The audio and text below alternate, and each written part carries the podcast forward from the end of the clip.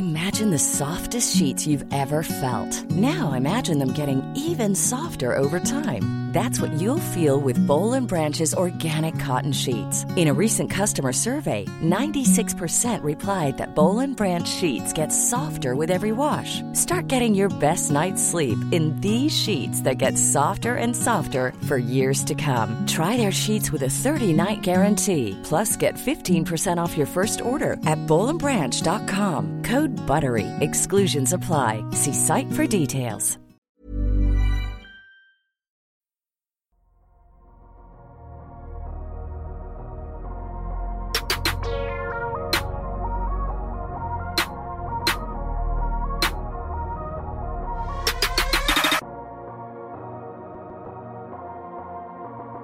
Salut à tous et bonne année 2022. L'équipe du podcast Dunk Hebdo vous souhaite une excellente année, de la réussite dans vos projets, de la santé pour vos proches et vous-même et surtout beaucoup de bonheur. Aujourd'hui, en lien avec la nouvelle année 2022, on va parler vœux. On a, on a sélectionné quelques vœux pour cette nouvelle année en NBA et on va en discuter ensemble. Tour à tour, on va mettre en avant un vœu. Ça peut être pour un joueur, pour une équipe, voire pour la ligue. Alors d'abord, pour m'accompagner, deux hommes. Le premier, il sort tout juste d'une séance de Matrix Resurrection. Alors euh, c'était comment Madiane Et puis, salut. Eh ben, salut, bonne année à tous. Euh, je, je suis sorti du film en disant pourquoi pas. Ah, c'est beau. C'est une petite euh, ah, ah. une, une, petite euh, une critique sans spoiler. Ça c'est très bien, c'est très YouTube. Et puis Tom, euh, cinématographiquement, est-ce que tu as quelque chose à nous proposer après Matrix Non? Très difficile d'aller au cinéma avec un enfant en bas âge. Ah. ok, donc on est plutôt sur Lilo et Stitch en ce moment ou quelque chose comme ça. Spirit, petit dessin animé avec des chevaux. ah d'accord. Très bien. Euh, si, on, si on veut continuer ce triptyque, euh, triptyque cinématographique, moi les gars, je me suis enfin regardé Le Parrain. Bah, bref, je vais éviter d'étaler ma méconnaissance cinématographique, mais voilà. Il faut commencer par le... C'est comme regarder un match NBA des années 90, tu dis que c'est surcoté. Ah, je n'irai pas jusque-là, Madiane. Mais ceux qui... Je pas épinglé par, euh, par Constant. enfin bref. Du coup, n'hésitez pas à nous suivre sur Twitter, à Dunkebdo, vous inquiétez pas, on parlera pas cinéma, on n'est pas, on n'est pas doué pour ça. Sur Apple Podcast, sur Spotify, Spotify où on a les notes maintenant, et vous avez été beaucoup à nous mettre 5 étoiles, donc merci, n'hésitez pas à le faire. Et puis sur YouTube, euh, où vous êtes de plus en plus à nous suivre, donc ça, ça nous fait très plaisir. On marque une petite pause, et puis c'est parti pour nos vœux. Et allez, je vous grille la priorité, c'est moi qui va commencer.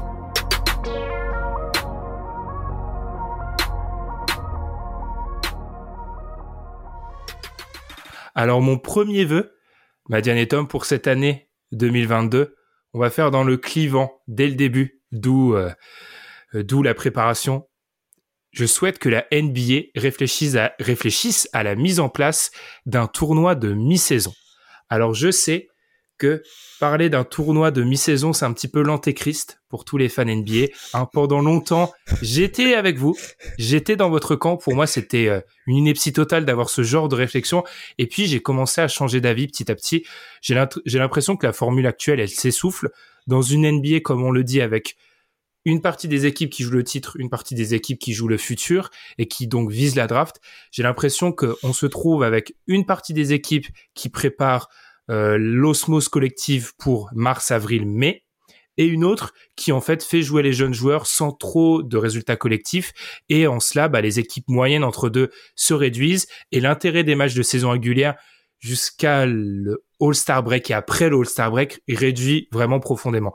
On a trouvé des petites solutions, notamment le play pour la fin de la saison régulière. Et je trouve que le play à ce niveau-là a fait le job, mais je peux comprendre ce que veut dire Adam Silver dans cette volonté de créer des moments. Et c'est vrai qu'entre le début de la saison NBA à troisième semaine d'octobre et le février, eh ben je trouve qu'on s'ennuie et je trouve que ce qui se passe actuellement, ça a un peu servi euh, d'accélérateur de particules avec les blessures, le Covid.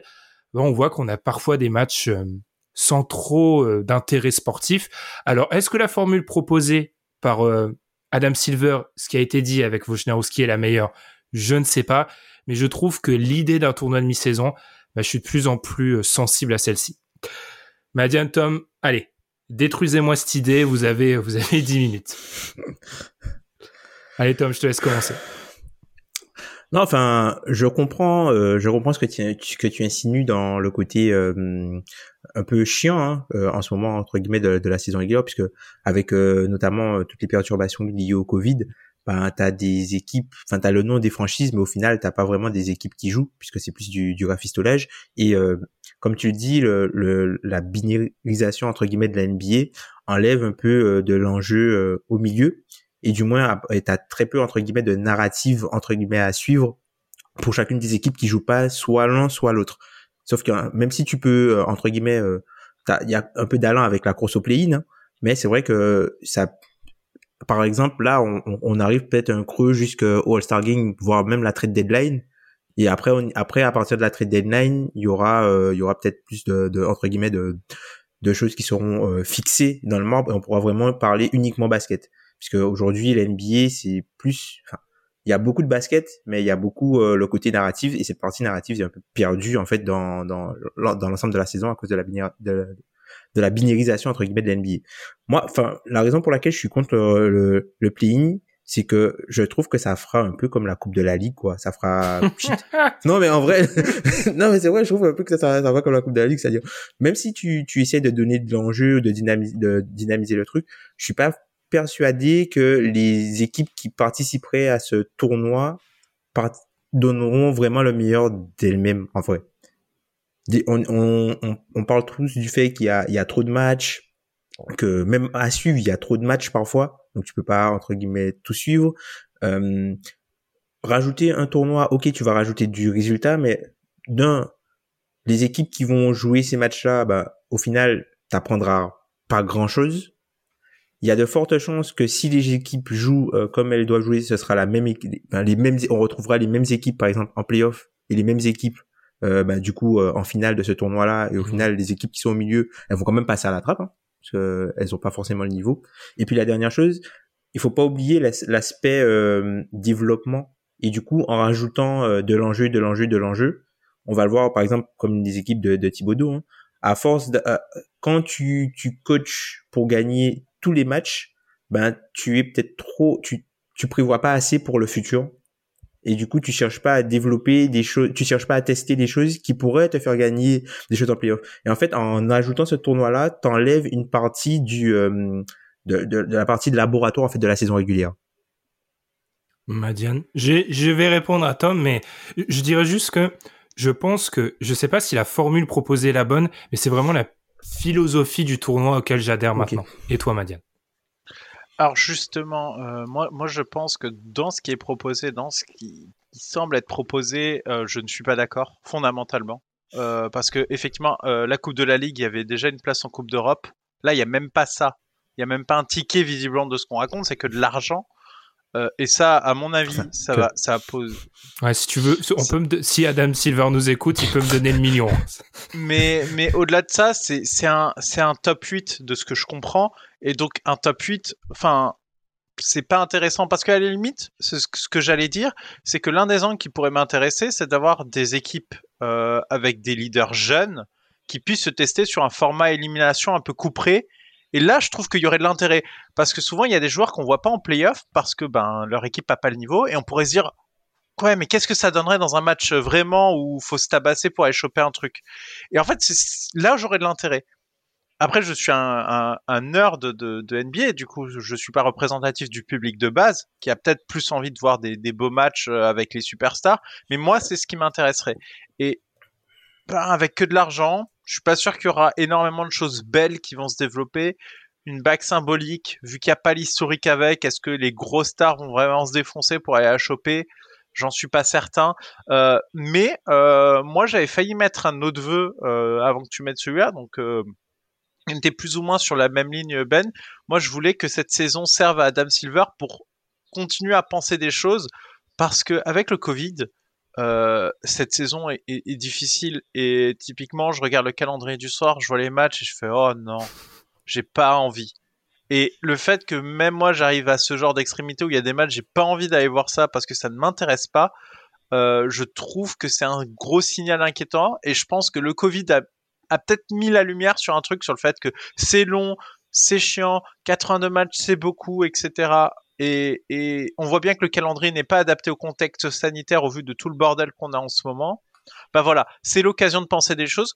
Peut-être que le tournoi de mi-saison n'est pas la, la, bonne chose, mais moi je veux quelque chose qui apporterait quelque chose d'autre que des playoffs sans saveur avant avec pas grand chose d'intéressant à choper. Peut-être quelque chose avec des équipes où ce serait pas le top 8, mais peut-être un tournoi entre équipes du bottom, ça pourrait peut-être apporter plus de choses. Est-ce qu'on est, si on essaie de se mettre d'accord entre nous? Ah, Je dirais juste un point. Je vois beaucoup passer l'argument sur la proposition actuelle du million de dollars comme pas convaincant. Ça, je suis moyennement d'accord parce que deux choses. On dit souvent euh, ah euh, pour les superstars c'est pas beaucoup. Alors d'abord, j'aime bien répéter ça. Euh, pour des millionnaires, on m'a toujours appris que un million c'est quelque chose. Nous, pour nous, sachant qu'on réfléchit pas dans ces stratosphères, mais pour eux, c'est un million. Et puis, il faut se rappeler qu'il y a beaucoup de joueurs de bout de banc pour qui c'est important. Et ces mêmes joueurs de bout de banc là, bah, les superstars, elles en ont besoin en fait dans, dans la saison. Donc en fait, d'un point de vue dynamique de groupe, euh, si tu vois ta superstar euh, vraiment pas intéressée par un tournoi là, ça peut avoir des mauvaises conséquences. Je referme la parenthèse. Est-ce qu'on est tous par contre d'accord pour dire qu'il faut réussir à remettre de l'enjeu dans ces mois de fin décembre, en gros, hein, allez, à la serpe entre début décembre et euh, fin février. Est-ce qu'on a besoin de quelque chose là? En fait, ce qu'on aurait besoin, c'est que la saison commence le 25 décembre. C'est ce dont mmh. on aurait besoin en mmh. vrai. Pour moi, c'est ça le, c'est peut-être ça le, le, cœur du, du, du problème. Il hein. faudrait que la, la, saison commence un petit peu plus tard, qu'il y ait moins de matchs et du coup, après, bon, c'est ça, ça, ça, on rentre après sur une, une autre problématique. On en avait déjà mhm. parlé dans un précédent podcast, euh, la problématique du coup euh, du nombre de matchs, euh, pourquoi faut les bouger, pourquoi ça va pas bouger par rapport à Silver et tout ça. Mais c'est plus ça la, la, la, la, problématique, puisque globalement, tu peux aujourd'hui la façon dont, dont, les calendriers sont faits, tu peux difficilement changer les choses. Mhm. Tu peux vraiment difficilement changer les choses. Après, c'est vrai que ça manque peut-être de produits supplémentaires à vendre aux diffuseurs.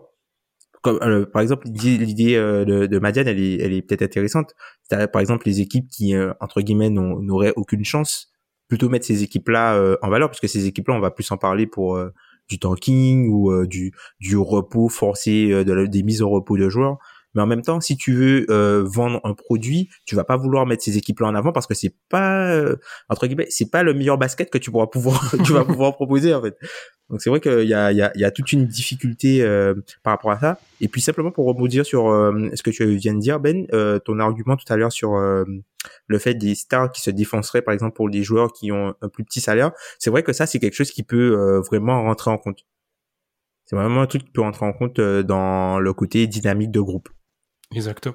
Mais du coup, si on se met, euh, si on parle un peu de cette volonté de, on, essaierait, Madiane, de rendre plus compétitif quoi en fait, parce qu'on peut se dire, d'un côté on a, excusez-moi, d'un côté on a euh, les playoffs, le play-in, donc en fait ça nous laisse quoi? Ça va nous laisser peut-être 5 6 équipes qui ont des vraies ambitions, qui ont raté le play-in mais qui sont pas non plus euh, dans un sketch de reconstruction, en tout cas qui sont pas non plus dans une dynamique de pure reconstruction. Alors est-ce que c'est ça qu'on essaierait de faire? Parce que si on pense à ça aussitôt dans la saison, ça peut être difficile de les identifier. En, fait, euh, moi, la façon dont je le vois, mais comme dit, je n'ai pas la réponse à la formule, donc euh, c'est compliqué. Si je l'avais, je l'enverrais tout de suite à la NBA. Euh, mais en fait, moi, ce que je chercherais à faire, c'est peut-être être plus incitatif à relever le niveau de compétition globale à tout instant.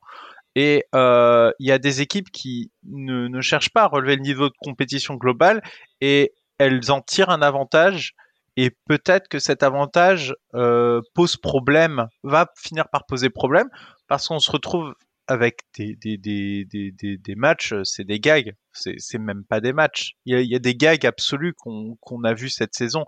Et, et je pense que euh, si on veut voir des choses intéressantes, c'est voilà, un, un Carl Anthony Towns dans un match couperé, ben, ça donne envie d'être vu en fait. C'est pas non plus une superstar, mais ça donne envie d'être vu.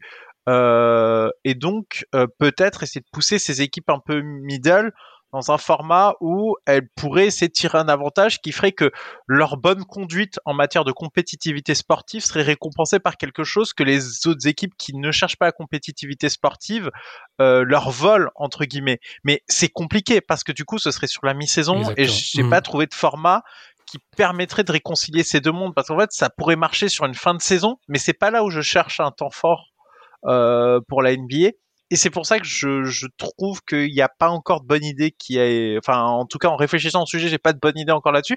Mais j'ai une intention plutôt vers ça. Mais je, je vois bien le problème c'est que théoriquement non. Si tu veux faire un tournoi de mi-saison faut les meilleures équipes. Et c'est pas ça. Donc.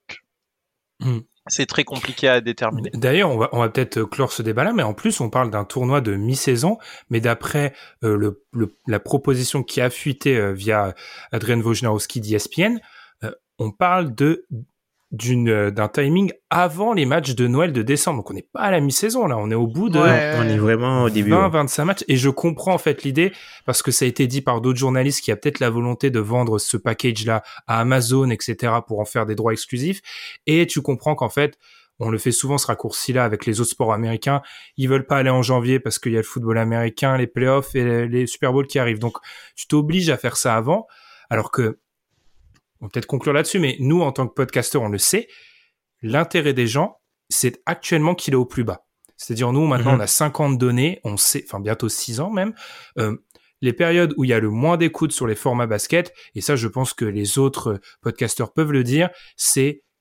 décembre, janvier, février, un peu mars. C'est vraiment la période plate, même euh, l'intersaison morne pleine, il y a plus d'écoute. Donc c'est peut-être, Mhm. ça prouve que c'est un vrai problème, mais que les solutions manquent peut-être. Je te laisserai le mot de la fin, Tom. Ouais. Après, c'est il y a aussi il y a aussi euh, le côté euh, très spéculatif en fait de la NBA, puisque là, ce sont des périodes où il y a très peu de spéculatifs. Mm. Là, c'est là tu dois euh, entre guillemets euh, valider toutes les spéculations que tu avais fait. en- Enfin, tu val as la validation de certaines spéculations que tu avais faites en début de saison, ou du moins avant le début de la saison.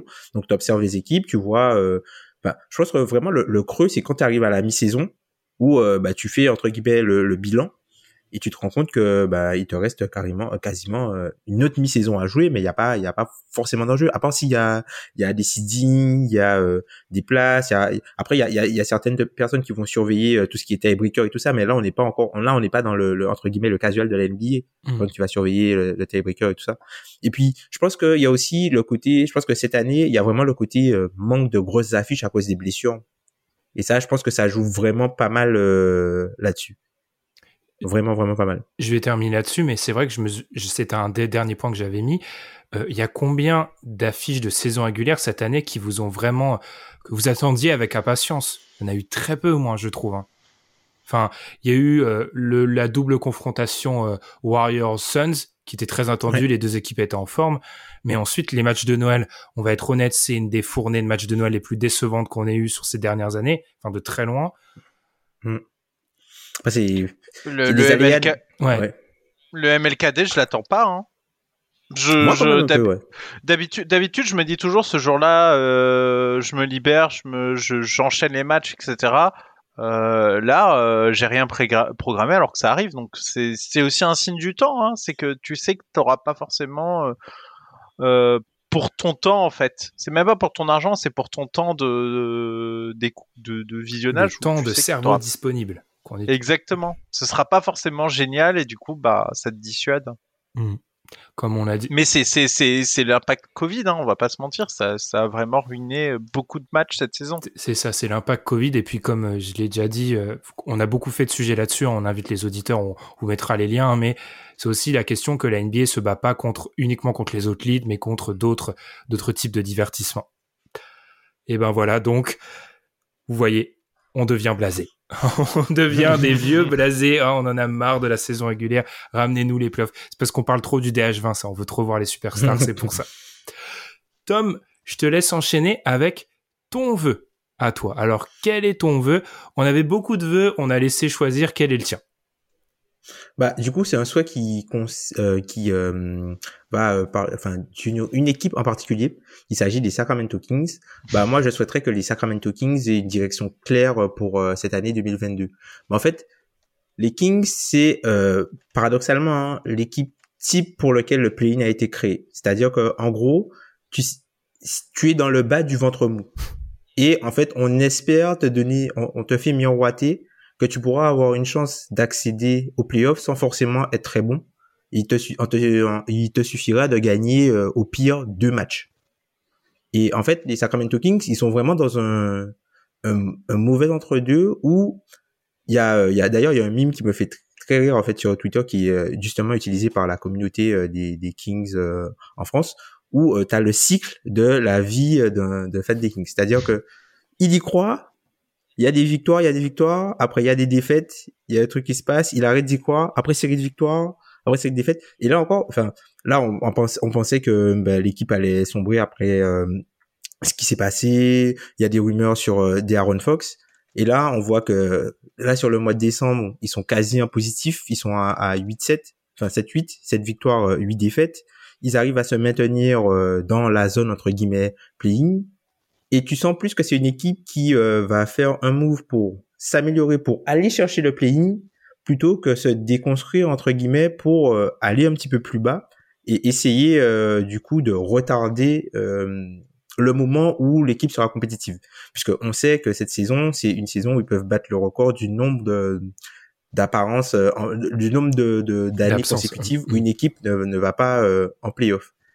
Donc euh, c'est vrai que enfin voilà, tu es dans un entre-deux où euh, tu as l'impression que même dans la fanbase, ils savent pas si ils veulent aller chercher par exemple, essayer de se renforcer, aller récupérer un joueur par exemple du type Ben Simmons pour euh, jouer le, play-in qui n'est pas les playoffs, attention, le play-in n'est pas les playoffs. Pour jouer le play-in ou euh, aller déconstruire l'équipe et entre guillemets envoyer les vétérans qui ont une bonne valeur un peu partout pour pouvoir repartir sur des bases un peu plus saines. Madiane, alors, Tom nous a exposé un peu tout. La direction claire des Kings, ça pourrait être quoi selon toi? C'est vrai que j'avoue que quand j'ai bossé le dossier Kings, Tom, je me suis dit, quelle pourrait être cette direction? Alors selon toi, Tom, euh, Madiane, ça serait quoi? Bah en fait j'ai du mal en fait à, à voir en fait une voie de sortie par l'amélioration de l'équipe euh, sans au moins euh, sacrifier un élément qui est à la base de ce qu'ils sont actuellement. En fait, c'est ça le problème, c'est que les le potentiel d'amélioration de l'équipe, je me dis que sans balancer Fox ou Hild, ça me paraît difficile en fait.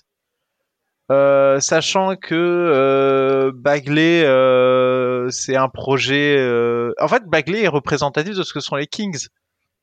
T'es là, tu l'as et tu sais pas quoi en faire parce que tu sais pas si tu, tu sens un potentiel, tu sens un embryon de truc, mais comme tu sais pas où le placer sur ton terrain, dans, dans, dans, le, dans leur euh, scénario, ça, tu, tu, tu patines à le développer. Et, j'ai l'impression que c'est un symbole de ce qu'est cette équipe, c'est que tu vois, tu vois du potentiel. Euh, je trouve que je trouve qu'effectivement, ce qu'ils font n'est pas horrible à regarder. Il y a certaines équipes qui sont bien pires cette saison.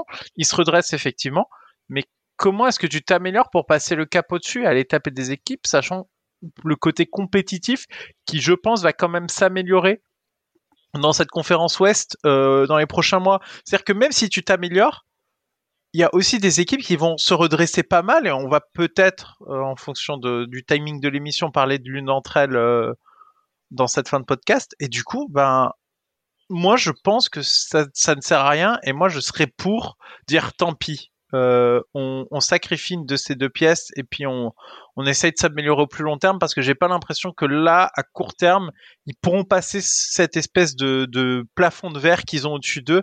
Ils ont failli le faire euh, dans des années où il n'y avait même pas le play-in, mais là, euh, là, cette saison, ça va être difficile quand même. Même le play-in, hein, c'est pas assuré et même si tu t'améliores et que tu trouves une ou deux pistes d'amélioration, ça va pas non plus passer. J'ai vraiment du mal à voir une solution court terme qui pourrait vraiment sécuriser ça. Et donc, euh, et donc pour moi, il faut viser plutôt le long terme et donc, euh, et donc euh, repartir sur quelque chose de neuf. Mais c'est se désavouer, hein. donc ils le feront pas. Est-ce que déjà pour eux, Tom, tu parlais de ces années sans connaître les playoffs, est-ce que ne pas déjà être dans la dans la course au play-in, c'est pas déjà une semi-victoire? Alors je sais, c'est mettre la barre très bas, mais en l'occurrence, c'est ce qui, au vu de leur histoire, c'est ce qu'ils ont un peu connu. Je vais citer Tom une deuxième fois. On parlait beaucoup de reconstruction dans notre épisode reconstruction, forcément, et du trauma de, de la reconstruction. Euh, euh, ils les enchaînent les traumatismes de ce côté-là, les Kings. Donc, c'est vrai que repartir, repartir, ça voudrait dire quoi? Échanger un Diaron Fox? Pour moi, la direction pour les premiers mois peut être à on vise le play-in. Alors ça risque d'être difficile, parce que l'Ouest est très compétitive, mais moi, en fait, je peux pas imaginer qu'après autant d'années de galère, tu as un bon joueur parce que c'est le franchise player. C'est un franchise player qui a plus de valeur pour toi qu'il n'en a autour de la ligue parce que c'est un meneur et la ligue pullule de meneurs. il, y aurait très peu de demandes. Donc, pour moi, tu peux rester sur ce qui se passe actuellement et dans la deuxième partie de l'année, à l'intersaison, tu peux peut-être essayer de viser quelque chose d'autre. Mais le play tu l'as dit, Tom, a été réfléchi pour ces équipes-là. Euh, se désavouer, comme l'a dit Madiane, et essayer de, partir sur une semi-reconstruction, en tout cas repartir sur un nouveau cycle, pour moi, c'est pas possible pour eux. Moi, j'ai la sensation qu'ils sont en fait dans la situation dans laquelle était Minnesota l'an dernier. Moi, c'est, je trouve qu'ils sont vraiment dans l'entre-deux. T'as les doutes, tu sais pas où est-ce que tu veux vraiment aller. Tu crois euh, en au moins une pièces de, de voire plusieurs pièces de ton futur, hein, puisque, enfin, là sur la, la période de décembre, t'as à Liberton, il est, enfin, il est excellent. Mm. Euh, il a vraiment euh, élevé euh, son niveau de jeu, et puis même Fox qui a un peu perdu, un peu perdu du poids, euh, bah, du coup, au cours du mois de décembre, il est beaucoup plus explosif. On semble retrouver parfois, alors c'est pas encore le, le Darren Fox du début de la saison dernière, mais on semble, il y a parfois par, par par séquence, on revoit un peu euh, des flashs de ce Darren Fox là. Donc il y a des chances que ça puisse aller en, s'améliorant. Mais en même temps, l'ensemble ne fait pas sens. Et la problématique que j'ai avec les Kings, il y en a, allez, il y en a trois. La première, ils sont dans la division Pacifique. Aïe. Les quatre autres équipes de la division Pacifique, ce sont les Warriors, les Suns, les Lakers et les Clippers. Donc déjà, pour être plus, pour être meilleur que cinquième dans cette division, il faut être bon. Mm.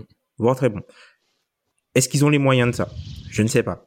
La deuxième chose, ça va être le côté euh, miroir déformant qui est la conférence Ouest cette saison.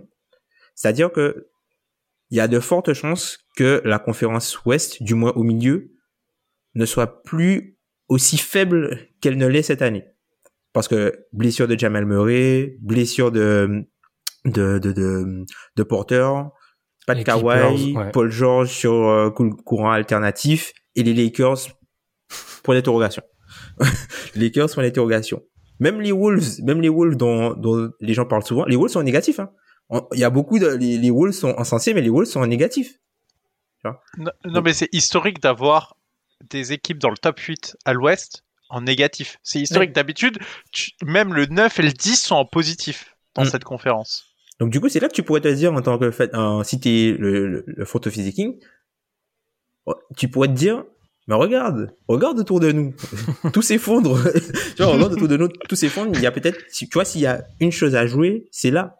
Et puis la troisième chose que, que je c'est que je pense que c'est une équipe où il y a quand même la ferveur. On le voit, euh, par exemple, sur le, le buzzer beater de, de MeToo la, la, la salle est pleine à craquer. Donc il y a quand même de la ferveur. En fait, il y a quand même de la ferveur malgré les défaites par rapport à, ces, à, par rapport à cette équipe-là.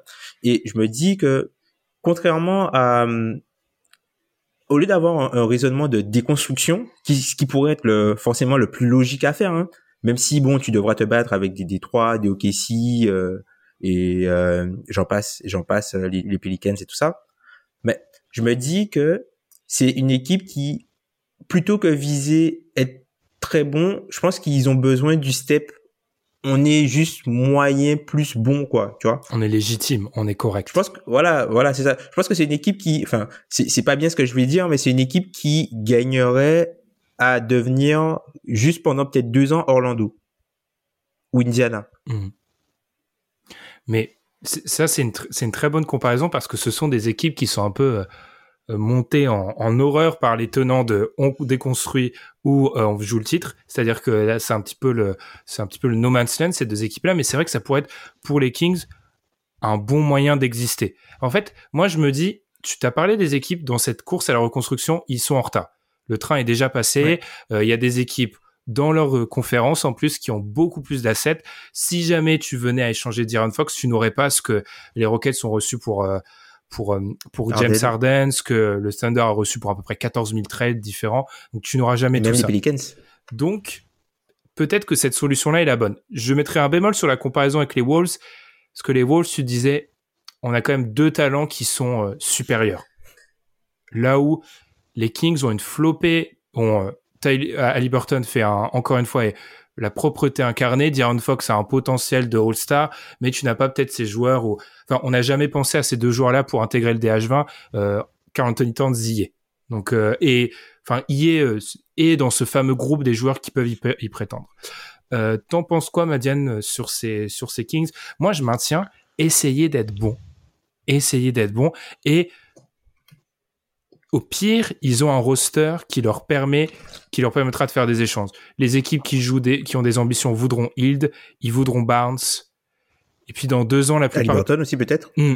Puis la plupart de leurs contrats sont terminés dans deux ans, donc tu as cette possibilité d'attendre encore six mois.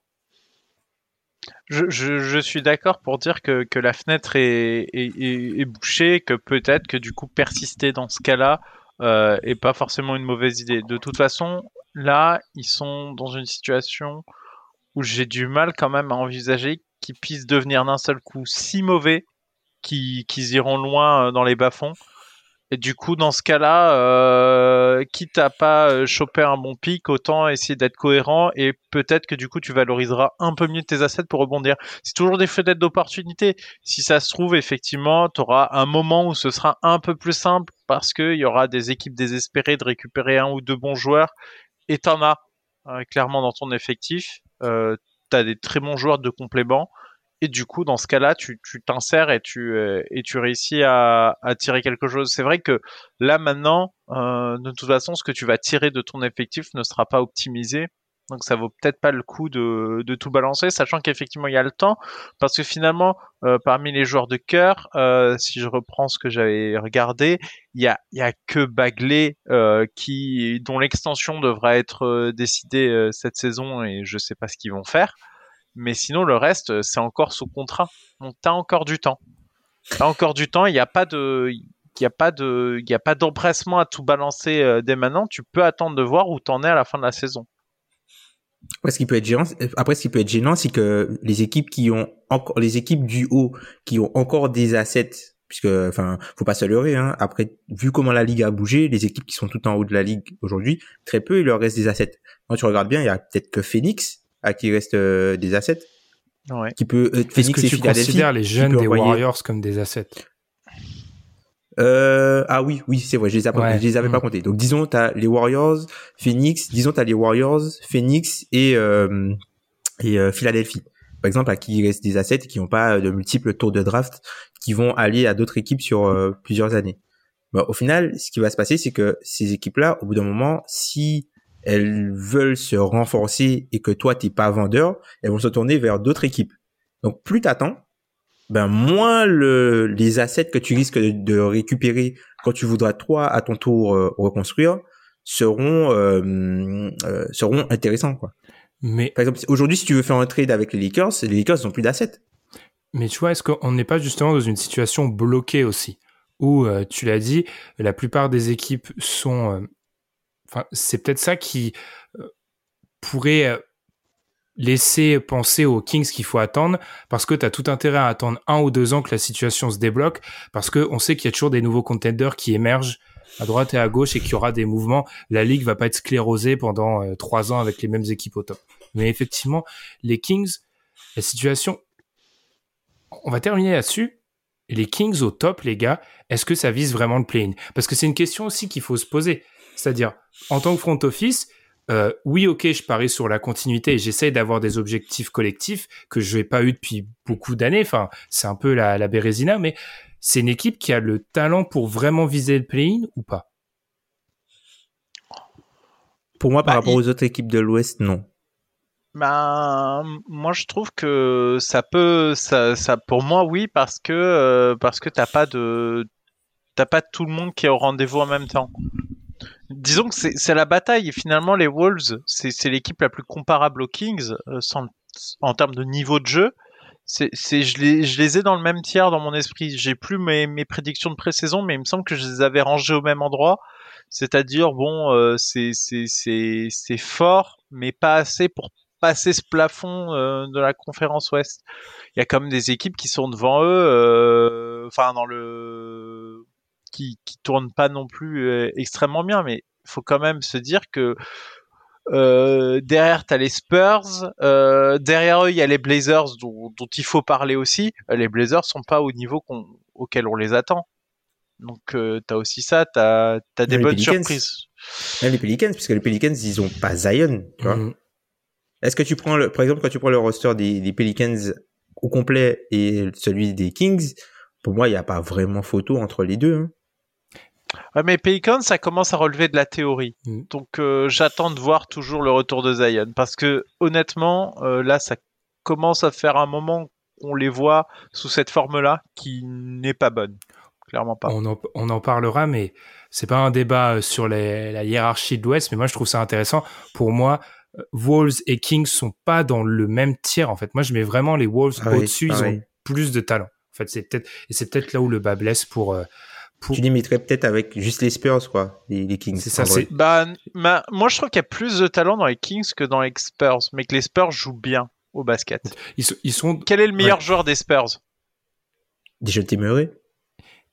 Ils sont. Cette saison, c'est Dijon Murray. Ils sont donc. Et par rapport à Fox? ils sont donc dans ce no man's Cette saison, il est meilleur. Si on arrive juste à les classer avec deux équipes et on n'est pas d'accord sur le fait que les deux équipes soient dans le même, ils sont clairement dans le no man's land en fait. C'est c'est évident. Du coup, les gars, on peut avancer et on peut voir du côté de Madiane pour le troisième vœu.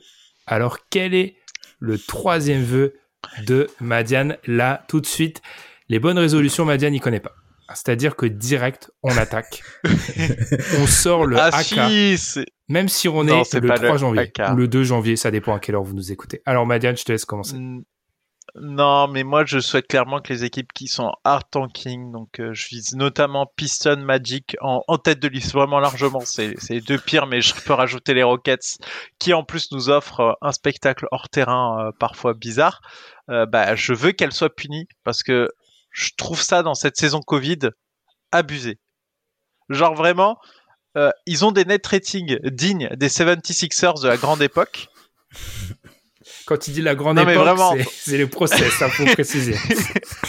oui, la, grande époque du tanking, avec vraiment une faiblesse dans la ligue liée au Covid assez énorme. Donc en fait, c'est même pire qu'en fait les 76ers à mes yeux, parce que je pense que là, tu devrais gagner un peu plus. Vraiment. Là, là vraiment, il y a des équipes qui alignent des, 5. Il y, a des mecs qu'on connaît, on connaît pas on, on, connaît pas et ils perdent contre eux, mais ils perdent pas un peu, ils se font gifler. Il y a un moment, c'est du foutage de gueule. En fait, c'est vraiment, moi j'aime, moi je sais, je sais que si j'étais, c'est ce que j'ai dit à Ben, c'est que j'ai dit, dans un monde virtuel où tu me mets dans un jeu vidéo avec les règles de NBA et ça simule la réalité, je suis le pire général manager parce que je fais tanking ou titre, évidemment. Mais il y a le public, il y a des choses à considérer, il y a un propriétaire, il y a, des salles à remplir. Enfin voilà, il y a, il y a des choses, d'autres paramètres que le sportif a gérer, clairement. Mais là, vraiment, on est, on est, on est, on est au-delà de la blague. C'est vraiment scandaleux ce que j'ai vu sur le terrain. Et moi, je pense que euh, si, elles sont punies par l'Autriche, je serais très heureux. Et moi, je pense qu'il y a que c'est peut-être pas assez restrictif parce que moi, je commence de plus en plus à me dire que, que là, euh, avoir des équipes incohérentes qui vont aller drafter un jeune pour rien en faire la saison suivante, je trouve ça triste en fait. Euh, Cadet Cunningham, c'est triste en fait. Parce que tu, tu sais pas en fait tu le vois jouer, tu fais bon, ok. Mais ça veut rien dire en fait ce qui se passe sur le terrain. C'est vraiment pas assez significatif et je trouve ça triste parce que même les mecs qui sont super excitants à voir jouer, t'as pas envie. J'ai pas envie d'aller les voir. C'est pas. Je regarde du coup des séquences isolées d'un seul joueur. Parce que le joueur m'intéresse et pas l'équipe. C'est triste d'en arriver là. Et je trouve que c'est abusé. C'est vraiment abusé ce qui se passe cette année. Et, et autant, autant j'adore le tanking. Je trouve que c'est pertinent parfois dans certaines situations autant euh, enfin il y a un minimum de compétitivité à avoir et je pense que là euh, si s'il y a deux équipes qui emboîtent le pas dans les futures saisons il y aura de nouveau un dossier à rouvrir parce que c'est pas possible certains matchs. J'ai entendu Tom souffler plus d'une fois. Tom, non mais en fait Madiane, toi dans le, le, tanking, tu voudrais que ce soit euh, comme le camp de la grande époque, c'est-à-dire que tu perds tous les matchs 1-0 Et Tom, il est à fond dans les références Ligue 1 là, on a eu enfin plus Ligue 1 du coup. Non. Non, mais au-delà, au-delà de, perdre, en fait, moi je veux de la cohérence dans le, dans le jeu collectif de l'équipe. Et, euh, et au moins, pas que ça se voit en fait, pas que ça se voit que c'est des actions individuelles euh, menées par des joueurs avec littéralement pas grand chose en place et aucune stabilité. Rien ne t'empêche de, de, de, de, signer quand même des, des, joueurs à peu près confirmés. Je demande pas des, des, des, énormes vétérans, mais à peu près confirmés pour essayer de jouer des trucs. Euh, J'avais vu une stat sur euh, les, Pistons. Euh, le joueur le, plus vieux de leur effectif, il a deux ans dans l'effectif. Ça n'a pas de sens. Oui, mais oui, mais c'est une bah, une équipe qui vient de commencer à reconstruire aussi, tu vois. C'est une équipe qui qui s'est battue entre guillemets pour aller en playoff avec avec Blake Griffin. Blake Griffin a vieilli, Drummond est parti, ils ont changé de projet, ils ont changé tout le front office et là c'est leur, leur là limite c'est leur deuxième année de reconstruction et c'est la première année où ils ont un joueur qu'est-ce qui t'empêche de d'essayer au moins de bien jouer? Je dis pas, mais mettre des choses en place. Il les, y, a, y, a quand même rien c'est pas ouf. Moi, hein. je trouve que c'est le camp du tanking qui euh, se mord la queue. C'est-à-dire que quand tu es dans une logique, quand tu es dans une logique de perdre et qu'il y a cinq équipes qui veulent perdre, eh bien, tout de suite, on met les mains dans la boue. C'est-à-dire que on arrête de vouloir perdre de manière cohérente et on perd en livrant du brouillon.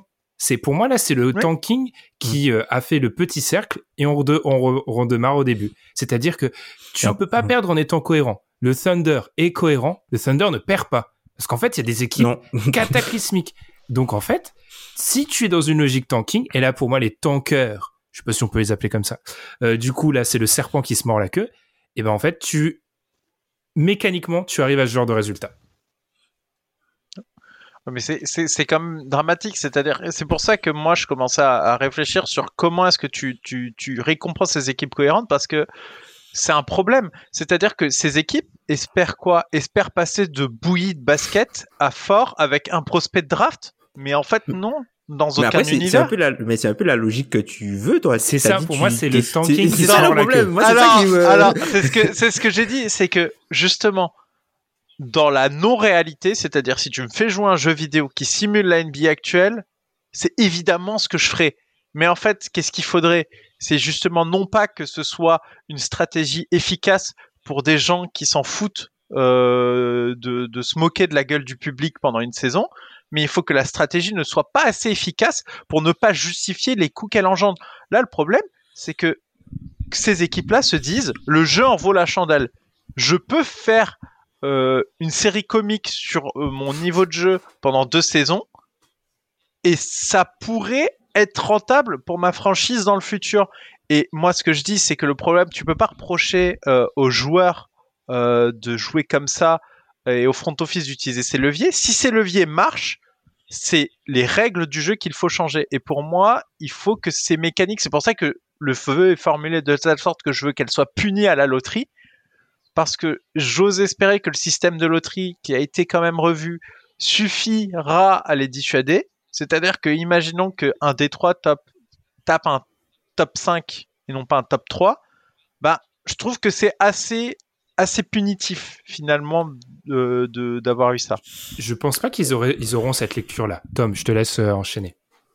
Ouais, c'est bah, c'est à peu près à peu près ce que je te disais. C'est sûr que enfin les les règles de la loterie, c'est même c'est pas euh, entre guillemets on parle beaucoup des chances de de pas avoir euh, le pic, ce que ça a beaucoup ce que ça a changé par exemple pour moi hein, c'est que tu peux te retrouver beaucoup plus loin. c'est surtout ce que ça a changé en fait. Donc le fait de pouvoir te retrouver beaucoup plus loin, t'as plus intérêt à être le pire possible pour ne pas descendre trop bas mmh. en vrai. Et, si on faisait une grille inversée à partir des équipes qui vont pas au play-in? Enfin, il faut, trouver une solution. Non, mais ça, non. mais deux, mes deux arguments. Ce qui est bien, c'est que ceux qui nous écoutent depuis six ans bientôt savent, connaissent les arguments en avance. Première chose, le cœur de la draft, c'est récompenser les mauvaises équipes pour arriver à un idéal d'égalité. En tout cas, il sera jamais atteint, mais d'équité. Donc, tu ne peux pas, tu es obligé de renforcer le moins, bon. Deuxième chose, on ne pourra jamais différencier une victoire, une défaite volontaire d'une défaite parce que tu es main talentueux. Et ça, ça sera le problème qu'on aura toujours vis-à-vis du tanking. Tu ne peux pas, quand, euh, je sais pas, euh, les Spurs s'inclinent parce qu'ils sont moins bons et quand euh, Houston s'incline après 25 turnovers, Houston après ils ont eu une période meilleure. Donc tapons sur Détroit. Tu ne peux pas distinguer ces deux défaites. Donc Mm. Moi, je vous avoue, Tom, vas-y, mais moi, j'ai un petit plaisir coupable, un petit Schadenfreude, parce que là, les tankers voient le, ils sont, ils sont les arnaqués par leur propre réalité. C'est-à-dire que c'est ce mm. qui se passe. Bah, c'est surtout que bah, en NBA, le plus l'endroit le, plus facile où aller, c'est au milieu, en fait. Et c'est pour mm. ça que tout le monde est sur le milieu, parce que c'est plus dur de devenir un contender que de rester au milieu. Et c'est plus dur de faire ce qu'il faut vraiment pour avoir le pire bilan que de rester au milieu. Donc en fait, c'est la NBA, c'est une ligue qui, euh, par sur ses mécanismes, va euh, mettre tout le monde à un certain niveau et après c'est aux, différents front office de s'organiser pour soit monter plus haut, soit aller plus bas, quoi. On va continuer, messieurs. Un, dernier mot à dire, Madiane. Je, le pauvre Madiane, je vois le sourire de Madiane qui se dit, oh là là, oui. Mais, mais, mais en fait, euh, encore une fois, c'est, je pense que c'est le Covid qui exacerbe aussi ces, ces aspects-là. Mm. C'est-à-dire qu'ils ont rendu des matchs irregardables. Si tu as envie de regarder, tu, en fait, non, tu, tu ne vas pas regarder ces matchs-là. Et, et, je pense que euh, la réalité est moins obscure que ça. Je pense qu'ils n'auraient pas tenter d'afficher un si mauvais niveau de jeu si en face il n'y avait pas aussi des difficultés à aligner des 5 compétitifs. Néanmoins, euh, ça reste quand même un, problème que euh, la course se fasse aussi fort vers le nivellement par le bas. C'est assez triste à constater. C'est ça, on a vu des équipes euh, minées par le, le Covid et ces équipes qui c'est quand même paradoxal. Certaines des équipes qui tankent violemment n'ont pas eu de cas n'ont pas eu euh, vraiment de cluster de covid et ce sont les équipes qui euh, qui ont un peu déçu. On va continuer les gars avec un vœu. Alors là c'est le mien à nouveau. Celui celui-ci sera extrêmement rapide. Euh, moi bah je souhaite pour la nouvelle année que Zion Williamson revienne et en forme.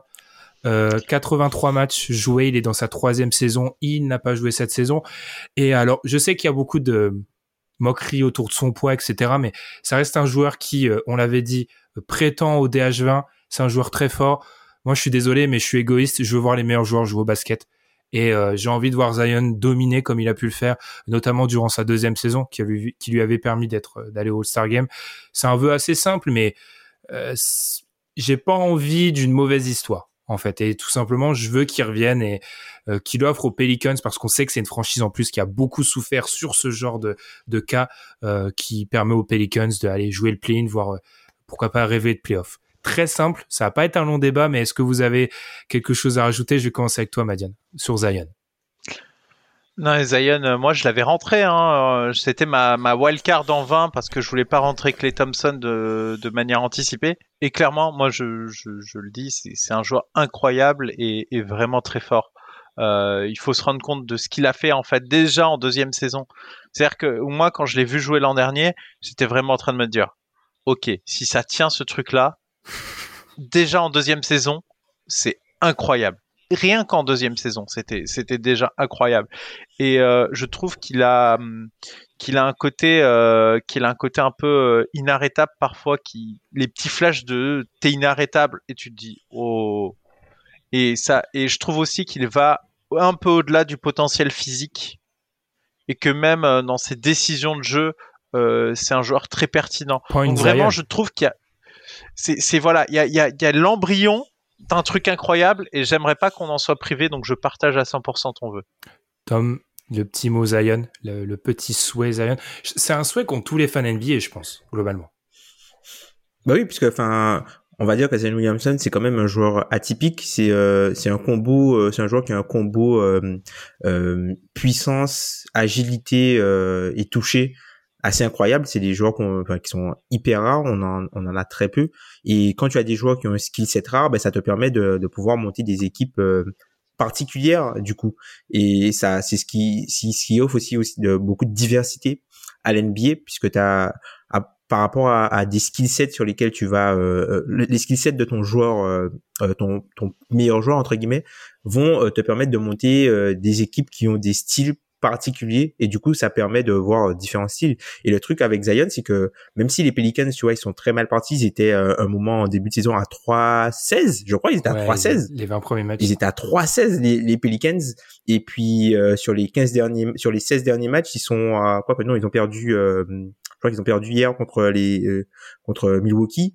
Mais ils sont, euh, ils sont, je crois, à, à 17 sur les 17, les 17 derniers matchs, avec euh, un bon Valenciunas, un, un très bon euh, Brendan Ingram de retour, avec beaucoup plus de beaucoup plus de playmaking, un meilleur passing game, un bon Josh Hart, un, un, un solide Herb Jones que moi perso je connaissais pas du tout, mais qui fait de, de bons passages. Donc limite, tu vois, c'est une équipe qui, avec le retour de, de Zion, s'il prend pas trop de temps à revenir, qui pourrait vraiment aller dans la discussion du play-in par rapport à ce que tu vois. Je pense que c'est l'équipe qui, sur le papier, a le plus de, potentiel pour aller beaucoup plus haut qu'elle n'est aujourd'hui. Mm.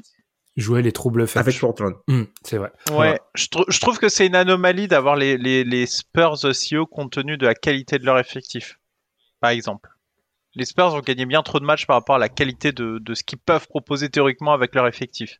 Donc on voit qu'il y a de la place, quoi, que, que, que ce soit Portland ou les Pélicans, à, en complet, ils ont, ils ont quelque chose à faire au-dessus. On a mentionné Herb Jones, dédicace à Antoine, notre CM fan des Pelicans et nouveau fan de Herb Jones. Maintenant. On va enchaîner avec, on a deux petits sujets pour terminer, enfin un bon gros. On va quand même, allez, on va essayer de caler ça et parler des Blazers quand même, parce que Madiane l'a un peu teasé. Avant ça, Madiane, je, retourne vers toi. On a tous envie de le voir revenir, en fait.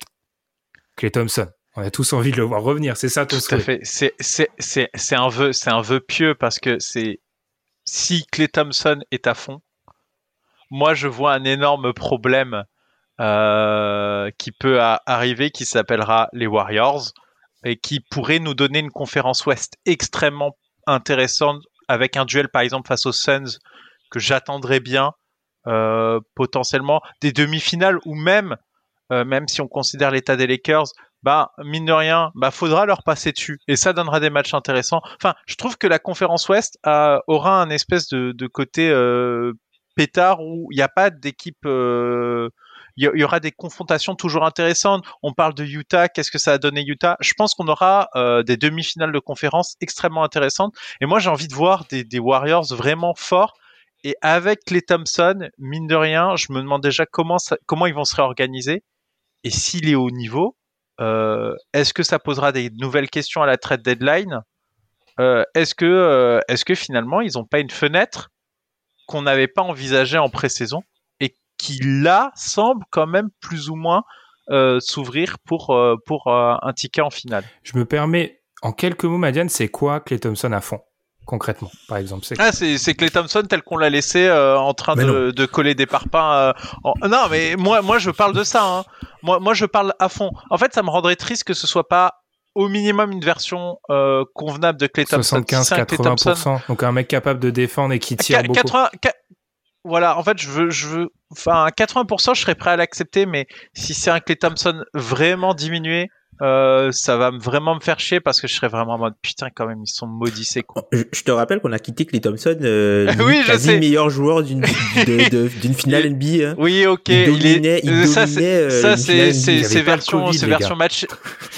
C'était version match. Il y avait pas de Covid. Il y avait pas de Covid. Non mais c'était version match éliminatoire de Clay Thompson. C'est une version euh, c'est une version très dangereuse du Loustic mais une version un peu classique quoi euh, qu'on a quand euh, les Warriors sont pas dos au mur et qu'il en il en pose pas sa sa cape de super parce que la version Thunder euh, ou la version euh, ou la version euh, face aux Raptors c'est une version rare. Non, mais je parle vraiment la, la cohérence globale de ces playoffs à ce moment-là. Moi, je pense, Tom, je te laisserai enchaîner, c'est le niveau défensif qui va tout déterminer et les qualités athlétiques, c'est-à-dire le reste de qualité athlétique, pardon, parce que on a des vidéos, enfin, le shoot, ça part pas. le shoot, ça sera, restera, ça restera un sniper, mais c'est vraiment physiquement comment il va pouvoir tenir, quoi. De toute façon, même s'il met pas dedans, les équipes le joueront comme s'il met dedans, ah bah parce que ça restera Clay Thompson. Même si c'est ça le truc avec euh, les, les, shooters de cette aura-là, même s'ils ne mettent pas dedans, les équipes adverses vont les défendre comme s'ils mettent dedans parce qu'ils ont peur du volume et du fait que c'est un type de joueur qui prend feu. Vous, vous, vous, imaginez que, enfin, Jordan Poole, hein, qui, qui, qui, qui, est très bon, hein, euh, pourrait filer sur le banc pour échanger contre Clay Thompson, qui est un autre, une autre catégorie de tireur. Rien que s'il n'y a, que le tir, c'est Est-ce que tu crois effrayant. ça vraiment, Madiane? Est-ce que c'est un souhait Alors oui, on est dans le souhait, on est dans le vœu pieux, mais c'est un souhait. J'y crois pas. D'accord. je, je, je, je, prie, je prie, euh, je prie tout ce que j'ai euh, pour que ça arrive parce que ça rendrait tellement les choses intéressantes. Euh, parce que cette équipe de Golden State fait les choses très bien cette saison et nous montre euh, vraiment une, très bonne qualité. J'ai un match à, à finir tout à l'heure. Justement, ça fait partie des équipes qui te donnent envie d'allumer ton League Pass et d'aller les voir. Et justement, s'il y a Clay Thompson, moi je regarde tous les matchs jusqu'à la fin de saison. C'est un spectacle. Donc voilà, c'est, c'est, mais j'y crois pas. Mais j'aimerais beaucoup. Tom, clé à 75-80. Au moins le tir. Non, oui, le tir, le tir, ça, ça, ça partira pas. Enfin, c'est, ça reste Clay Thompson, quoi. Le mm. tir, ça, ça partira pas. Tout simplement, je trouve que, le, mm, l'insérer, entre guillemets, dans, dans quelque chose qui marche, je pense que, vu que c'est un joueur qui est plutôt cérébral, Clay Thompson, on le voit, par exemple, comme, même avec le retour, par exemple, de joueurs comme Igodala, ou même comme euh, Bielicha, même si, tu vois, euh, ils ont, euh, d'un point de vue niveau de jeu et production, ils ont baissé, mais dans le, le, le, le style de jeu que proposent les Warriors, parce que il faut pas se leurrer, hein, les Warriors, ils ont un style de jeu que seuls eux peuvent proposer. Oui. C'est-à-dire que même si ils ont, euh, par exemple, Stephen Curry qui est un joueur qui est vraiment euh, dominant, qui pourrait être vraiment très dominant, balle en main, ils ont un système qui euh, vont lui permettre de temps en temps d'avoir quelques positions off ou par exemple le jeu va être contrôlé par quelqu'un d'autre ou on va pouvoir le retrouver sur des tirs faciles. Mais même si, euh, euh, tu vois, les Warriors, même si les Warriors sont héliocentrés autour de Steph Curry, mais c'est pas un héliocentrisme classique avec lui qui a la balle en main et qui prend toutes les décisions.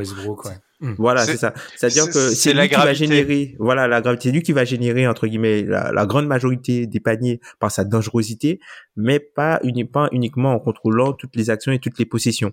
Et du coup, euh, avoir simplement un joueur qui connaît le système, ça va donner un, level en plus à ces Warriors qui vont euh, simplement. Le truc quand tu retrouves un joueur comme ça, c'est que des joueurs moins bons ben ne voit plus le terrain.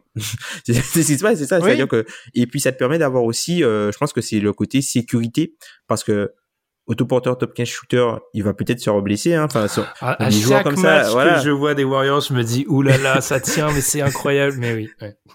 ouais.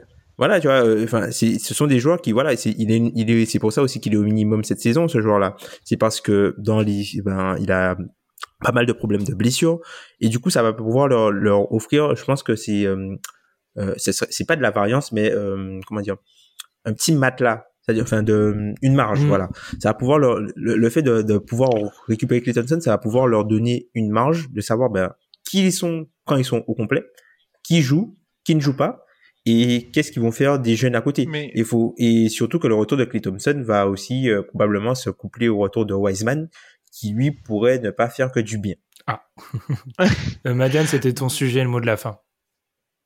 Euh, bah, le mot de la fin, c'est voilà, c'est les nouvelles organisations de rotation. Et effectivement, bah, par exemple, ce qui me paraît évident, c'est que Poole irait sur le banc. Qu'est-ce que donnerait un joueur comme Jordan Poole face au banc NBA où il pourrait être plus efficace du coup Il aurait moins de shoot, mais du coup, l'idée, c'est est-ce qu'il peut augmenter son efficacité au tir face à des joueurs moins forts? Ça, c'est des grosses questions qu'on se pose parce que ça va aussi déterminer s'il a une place dans cette équipe ou pas. Parce que si tu vois que ça ne marche pas, est-ce que c'est pas le moment, alors que sa cote est plutôt bonne, de se dire bon ok euh, ça on peut pas le faire sortir du banc euh, ça matche pas donc c'est pas il faut faut s'organiser autrement ah donc il y a aussi ces questions là qui vont de très... ah, ouais. ah oui moi je, je, bah oui parce que ça te pose immédiatement des questions parce que tu deviens très vite dangereux si jamais ça ça match tu deviens extrêmement vite dangereux. Donc, euh, comme euh, Steve Kerr, il me semble, a dit que Clay Thompson ne reviendrait que titulaire, ça pose tout de suite la question de comment ça va s'organiser.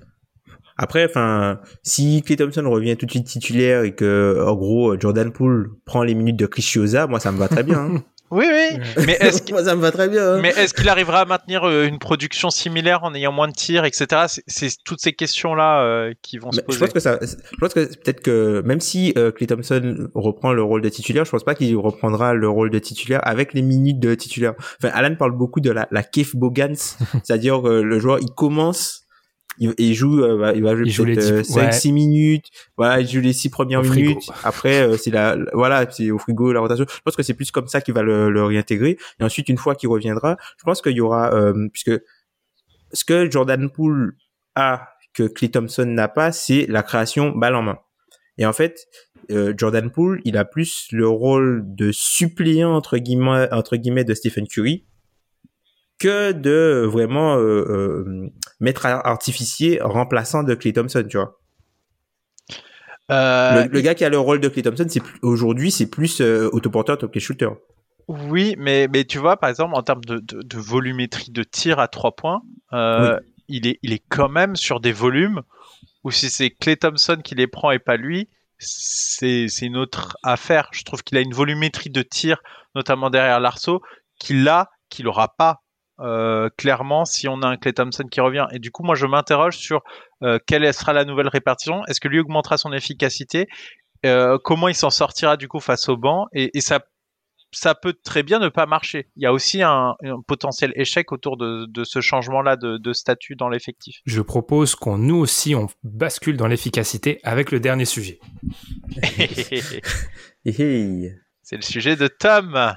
Les Blazers. C'est ça. Bah, Tom, Tom vas-y, j'ai même pas besoin de euh, t'introduire. T'avais mis des, quand on avait fait nos vœux, il y avait des chiffres et tout. J'ai dit à Madiane, t'as compris ce que veut dire Tom? En gros, ça va pas du côté des Blazers. Vas-y, Tom.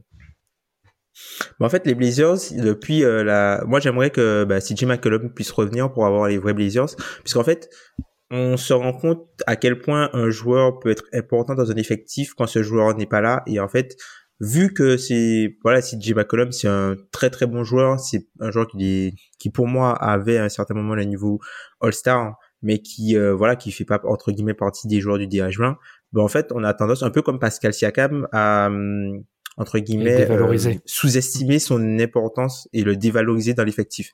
Mais ce qu'il faut pas oublier, c'est qu'on a connu Portland comme étant une excellente attaque et une défense pitoyable. Donc il continue avec euh, la défense pitoyable, mais quelque chose qui est intéressant, c'est que depuis la blessure de CJ McCollum, c'est encore la 29e, euh, la 29e défense. Donc, c'est pas entre, même si euh, il arrange pas le problème, c'est pas uniquement lui qui euh, plombe entre guillemets tout le système défensif de, des Blazers, mais c'est surtout la 28e attaque de la NBA avec 105.8 d'offensive rating, alors que la moyenne de la ligue est à 112. Et simplement pour donner une, idée hein, à titre comparatif, à titre comparatif, pour montrer le creux, ils sont 28e attaque. Le 26e, c'est Orlando et Orlando, Orlando, hein, équipe euh, dont, on a parlé, juste avant. on a parlé tout à l'heure. Orlando, qui a 108 d'offensive rating, porté par beau Franz Wagner.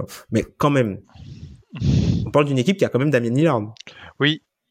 Et, et, et c'est pour, pour compléter les chiffres, euh, au mois de décembre, c'est l'équipe avec le pire rating de la NBA, net rating de la NBA. C'est interdit ça cette année. Cette année, c'est interdit. non, mais non mais non mais non mais vous non non en fait ils sont en dessous encore des 76ers de la grande époque. Pour vous donner le niveau de jeu qu'ils ont affiché sur un mois. Alors ok, il y a les blessures etc. Mais c'est pas une chute. C'est ils sont c'est stratosphérique comment ils se sont effondrés euh, sur le mois de décembre. C'est très inquiétant. J'avoue n'avoir pas fait attention avant que Tom l'évoque justement en, préparant l'émission. Bah, c'est extrêmement étrange parce qu'on avait la sensation qu'on voulait écrire un nouveau chapitre euh, du côté des Blazers, mais en fait, euh, on n'a pas fini l'histoire et ça part en bouillie. Enfin, là, on a le GM n'est plus là, mais l'embauche de Bill c'est compliqué. Enfin, ça, ça sent la fin de cycle en fait. Ça sent vraiment la fin de cycle et ça sent aussi, bah, on a les résultats d'années de mauvaise construction, mais sur le jeu en des deux aussi, Tom, je pense que c'est un truc dont on parle depuis très longtemps avec le podcast. C'est aussi cette dépendance totale à la création et au, rendement offensif de deux joueurs. Bah, le jour où il t'en manque mhm. un, ou le jour où il t'en manque un et le deuxième est peut-être plus dans dans son éclat parce que Ed Lillard c'est un top 11 DH20 c'est-à-dire qu'on est sur un très haut niveau de, de compétences bah tu descends très vite. Et quand t'as aucune assise défensive bah ça devient encore pire. Mmh. c'est triste pourtant ils ont des, des joueurs plutôt intéressants euh, entre guillemets au relais de de, de McCollum. C'est-à-dire que tu vois les Norman Powell les euh, Anthony Simons t'as as cette saison t'as as Nazir Little qui se qui se montre un peu mais voilà, des joueurs comme Robert Covington sont un peu décevants. Leinen, c'est aussi un peu décevant. Enfin, les joueurs qu'ils ont amenés pour apporter de la défense, tu vois, ils ont essayé d'équilibrer une, une, équipe qui fonctionnait bien sur un déséquilibre. Le problème, c'est qu'en essayant d'équilibrer, ben, ils ont totalement déséquilibré l'équipe de l'équipe. Puis beaucoup de joueurs de fin de chaîne aussi. On parle souvent de ces, ces aspects-là. C'est des joueurs qui, une fois qu'il n'y a plus le talent offensif à côté d'eux, bah, Bah, moi, je. on est plus triste. on est plus triste sur les Blazers que sur les Kings, hein, les gars. J'ai l'impression. Ouais, non, mais en fait, euh, est-ce que, est-ce que c'est, c'est pas euh, justement peut-être une occasion pas si mauvaise de, de faire des choses intéressantes? Parce que euh, on a toujours dit, euh, quand, enfin, on avait toujours l'impression qu'il y avait ce plafond qui le passeront pas. Et là, c'est en train de partir en autre boudin. Mais en fait, cet autre boudin n'est peut-être pas si horrible pour eux parce qu'en fait, ils garderaient un effectif pas si mal. Euh, parce que théoriquement, l'effectif est pas non plus pourri. C'est même dingue en fait que avec si peu de choses qui aillent mal, que le, leur niveau se soit autant affaissé. Moi, je m'étais pas rendu compte de l'intendu du problème. Je voyais qu'ils perdaient, mais j'avais pas vu que c'était à ce point qu'ils perdaient. offensivement, ils sont désastreux. Voilà, c'est vraiment terrible. Et, et, et, moi, je me dis, voilà, ton pic, il allait partir aux Bulls. S'il est top 14, il part pas aux Bulls. Et si c'est un pic plutôt intéressant, ça en fait une valeur parce que le ticket de loterie n'a jamais autant de valeur que le jour de la draft. De toute façon, Lillard n'a toujours pas affiché d'envie de partir. Donc tu vas pas le trader parce que sinon tu as les torches et euh, tous les fans qui vont assiéger euh, ta salle. Donc de toute façon, autant se dire que cette saison n'est pas forcément ta saison mais que en chopant un pic intéressant, tu as peut-être moyen de trouver des échanges plutôt pertinents cet été pour euh, insuffler quelque chose de nouveau à cette équipe. Moi, moi je pense que euh, c'est peut-être par là qu'il faut se diriger parce que de toute façon là ils ont ils ont creusé un trou euh, un trou qui, qui qui va être difficile à résorber en s'arrachant, tu peux peut-être faire le play-in, mais il va falloir s'arracher. Euh, quand est-ce qu'il revient CJ McCollum euh, C'est, ça a l'air compliqué. Euh. Est-ce que c'est pas un peu pauvre aussi, Madiane? Parce que je pense que si on veut tenter une relance, on veut tenter une relance pour rejouer les premiers rôles. Enfin, on l'a dit, il y a peut-être pas de gros soucis dans cette équipe, mais il y a une constellation de petits problèmes. Oui, mais, mais tant, tant qu'en fait que Lillard, pour moi, en fait, Lillard te donne un niveau de base qui. Alors, ok, il est pas dans sa saison, etc., mais théoriquement, on va re-reparler de la théorie. Après, si ça se trouve, on le retrouvera pas dans le niveau théorique que je vais affirmer, mais théoriquement, Lillard te donne un niveau de base qui est trop haut. Lillard ne veut pas partir. Bon, ben, il faut essayer d'arranger les choses pour que ce soit intéressant, que tu fasses les playoffs, que tu arrives à faire des coups. Ils ont fait des coups, ils ont réussi à faire des coups euh, dans des playoffs. Et peut-être que l'an dernier, ils en ont loupé un parce que quand même, euh, enfin, Lillard fait une série stratosphérique et ils sortent quand même. Euh, voilà, moi, moi, je pense que euh, de toute façon, tant que tu es dans cette configuration-là, c'est une configuration de coup, et peut-être que cette saison c'est un coup, c'est-à-dire que ton effectif est bon, mais tu pourrais choper un pic intéressant qui aura une forte valeur d'échange le jour de la draft, et t'échanges un truc pour euh, choper un meilleur joueur. Moi, je pense que c'est le scénario. Si je dois imaginer, me mettre dans les bottes du, du front office, c'est ce que je ferais. Après, peut-être que peut-être que j'ai tort, mais je, pense que tant que tu as cette situation verrouillée avec Lillard, euh, ce sera comme ça. Évidemment que euh, si Lillard dit que tu veux partir, moi j'appelle directement Philadelphie et je pense qu'il y a des énormes choses qui peuvent s'arranger. Mais euh, en attendant, ben, t'es es bloqué là. Tom, c'est ton sujet. Le mot de la fin alors sur ces. Avait pas. Quand on parle de direction en ce moment, notamment quand on a parlé des Kings, qu'est-ce qu'on fait? Ben, il faut se rappeler que à l'intersaison, Nilolche, qui n'est plus général manager de cette mhm. équipe, avait déclaré que c'était le meilleur roster que Portland a eu sous son air. C'est comme. C'est il, quand même. il a peut-être pas tort en plus. Hein. Non, effectif est bon. Hein.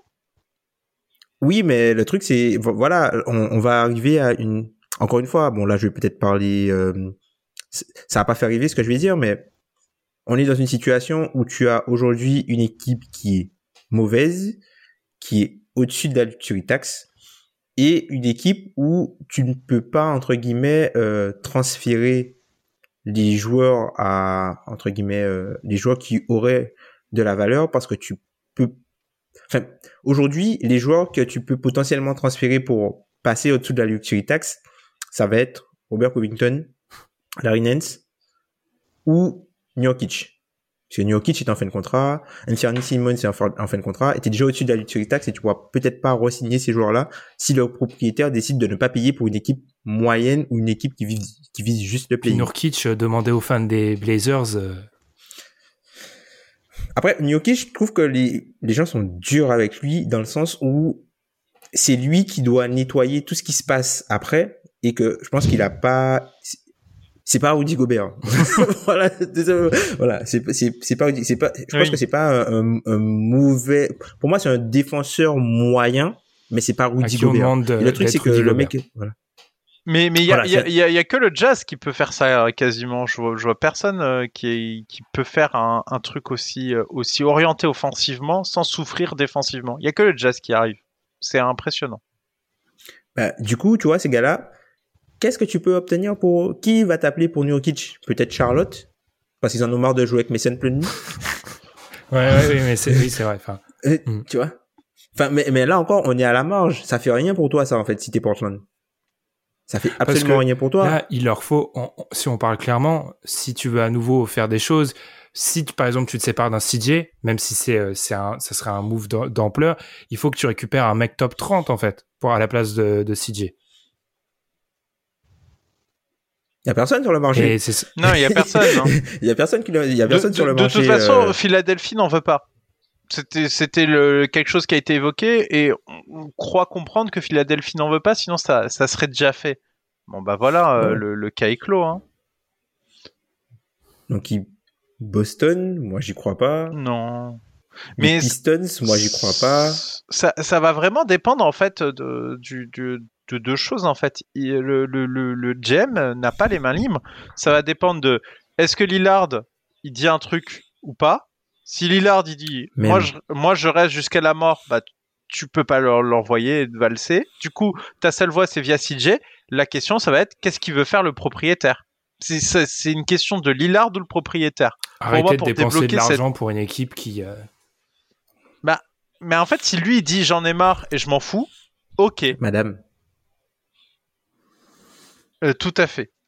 oui, mais enfin, mais non, mais enfin, tu c'est ça aussi le truc avec, euh, enfin, la, la propriétaire actuelle, puisque Judy Allen, puisque Monsieur Paul Allen n'est plus de ce monde, qui a repris les rênes de la franchise, elle semble pas très intéressée par euh, la gestion des affaires basket. Je pense que c'est plus quelqu'un qui attend que ça lui que la franchise lui rapporte de l'argent. Bah. Et aujourd'hui, je pense que Portland n'est pas une. Alors oui, Portland rapporte de l'argent, puisque enfin les, franchises quand tu prends la l'évaluation entre guillemets des franchises NBA, c'est une équipe qui qui gagne de l'argent, mais par rapport à ce que je pense pas que c'est quelqu'un qui est prêt à aller dans la luxury tax comme l'aurait fait Paul Allen à un certain moment. Oui. Pour euh, Meyers Leonard, euh, c'est ça, c'est et comme dit et comme dit euh, la luxury tax, euh, si tu as une valeur sportive suffisante, ça peut se justifier sur un court moment, mais mais enfin il faut pas se mentir, surtout en période en période Covid ça mm. va pas tenir très très longtemps euh, le fait d'avoir la luxury tax euh, à ce niveau-là euh, pour Portland. En fait, mm. j'ai l'impression qu'ils se retrouvent dans dans ce qu'avaient eu les Warriors l'an dernier, une équipe pas bonne mais qui paye la luxury tax. Mm. mais par contre, je pense qu'ils sont à un ou deux trucs de repartir vers vers une équipe de playoffs sans avoir le réservoir qu'ont les Warriors. Alors, là où je mettrais un petit bémol, il y a beaucoup d'équipes à l'Ouest qui sont en stand-by quand même.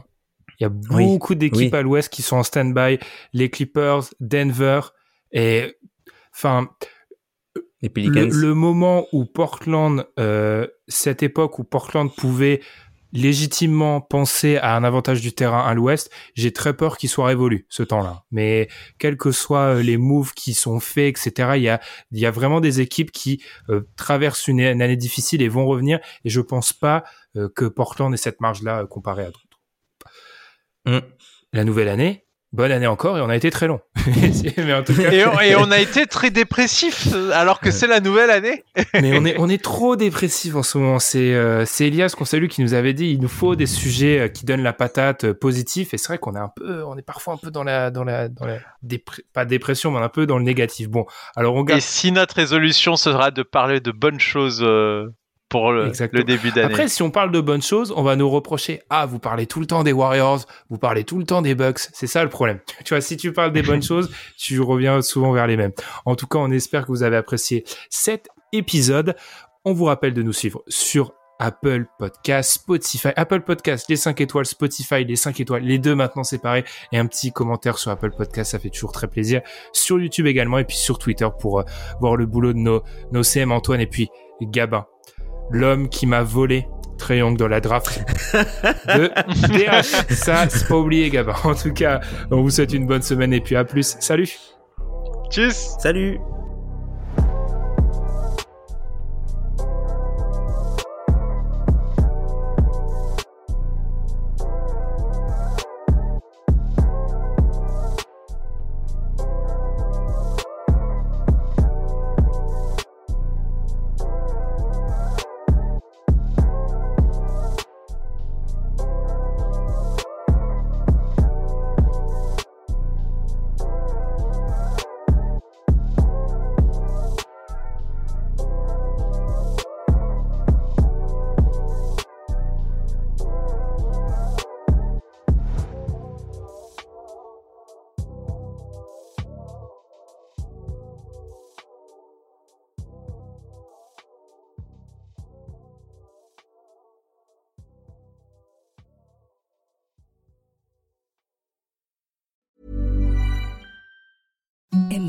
Softest sheets you've ever felt. Now imagine them getting even softer over time. That's what you'll feel with Bowl and Branch's organic cotton sheets. In a recent customer survey, 96% replied that Bowl and Branch sheets get softer with every wash. Start getting your best night's sleep in these sheets that get softer and softer for years to come. Try their sheets with a 30-night guarantee. Plus, get 15% off your first order at bowlandbranch.com. Code BUTTERY. Exclusions apply. See site for details.